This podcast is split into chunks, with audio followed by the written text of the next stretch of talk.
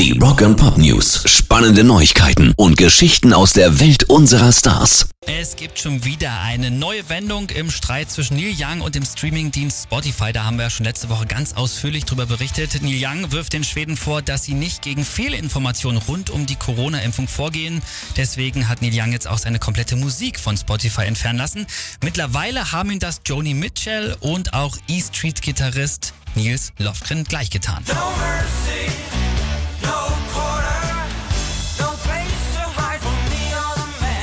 So, und Spotify hat mittlerweile sogar reagiert. Natürlich werden sie den Podcaster Joe Rogan, um den es ja hauptsächlich in dieser Debatte ging, nicht von der Plattform nehmen. Dafür bringt er einfach zu viel Kohle ein.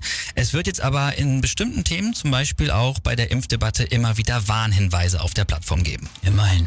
Rock and Pop News. Traurige Nachrichten für alle Aerosmith-Fans. Steven Tyler und Co. hatten ja ihre große Europatour wegen Corona von 2020 auf 2021 und dann sogar noch auf dieses Jahr verschoben.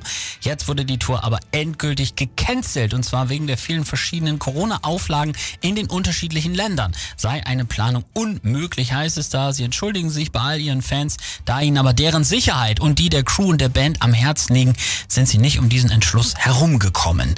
Was mit den Tickets passieren soll, das wird in den nächsten Tagen entschieden.